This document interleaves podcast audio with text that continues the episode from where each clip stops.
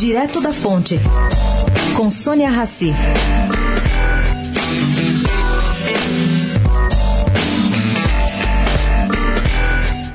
Hoje é o dia do pensamento, isso mesmo, existe o dia do pensamento. E segundo o professor Jonathan Coyne, do Instituto de Neurociência de Princeton, no estado de Nova York, pode-se medir o valor que você dá a qualquer coisa monitorando o funcionamento de seu cérebro. Como? Eu explico aqui. É por meio de algumas técnicas que monitoram a atividade cerebral. Por aí consegue-se medir o valor desse estímulo sem você dizer absolutamente nada.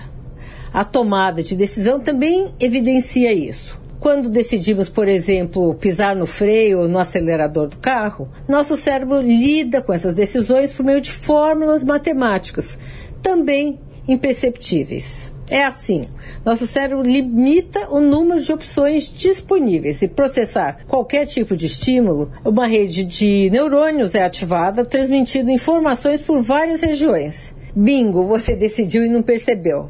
É, essa nossa máquina é para lá de independente. Pense nisso. Sônia Raci, direto da fonte, para a Rádio Eldorado.